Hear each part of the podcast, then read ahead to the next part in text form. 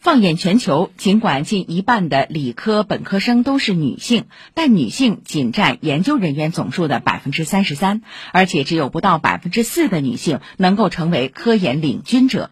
在昨天举行的二零二二年浦江创新论坛首届女科学家峰会上，已经九十六岁高龄的天文学家叶淑华院士通过视频向女科学家发出科学研究的十年之约，期盼十年后奋斗在各行各业的女性科研工作者能取得更具影响力的科研贡献。请听报道。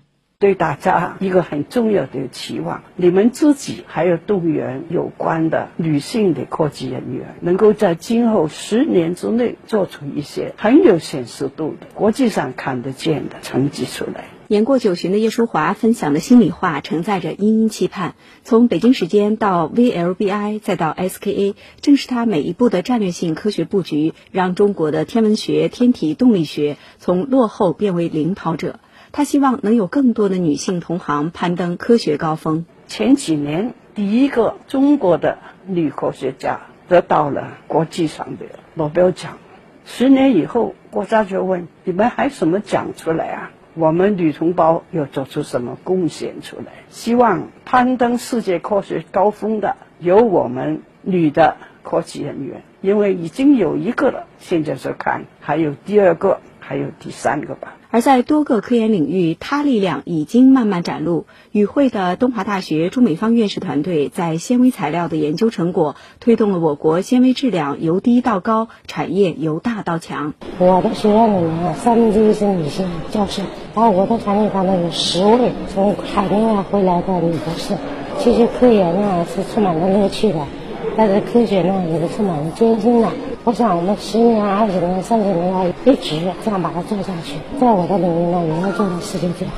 有数据显示，中国科技工作者中女性比例超过四成，人数近四千万，仍有越来越多的女性加入到科研队伍中。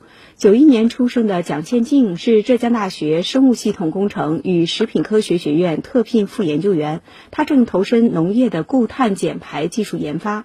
叶淑华的十年之约，就像给行进在科研道路中的她打了一剂兴奋针。现在科研环境对女性来说，已经是越来的越友好了。第一届的女性科学家的峰会，这是为很多的女性科学家提供了展示自我的机会，展示自己的科研成果。我是做农业的，未来的话，我们可以兢兢业业耕耘在农田上，减少我们中国的农业领域的碳排放。同样三十出头的上海科技大学中级能源中心助理研究员穆杰，也在为科研贡献他力量。日渐优良的科研生态，给了他更多展现的空间和可能。这十年也正好是我们科研方面出成果、要踏实干事业的这么一段时间。我们也非常期待能够实现和叶院士的这个十年之约，能够取得一些看得见的成果，让我们女性科学家的力量被大家看到更多。以上由记者李雪梅报道。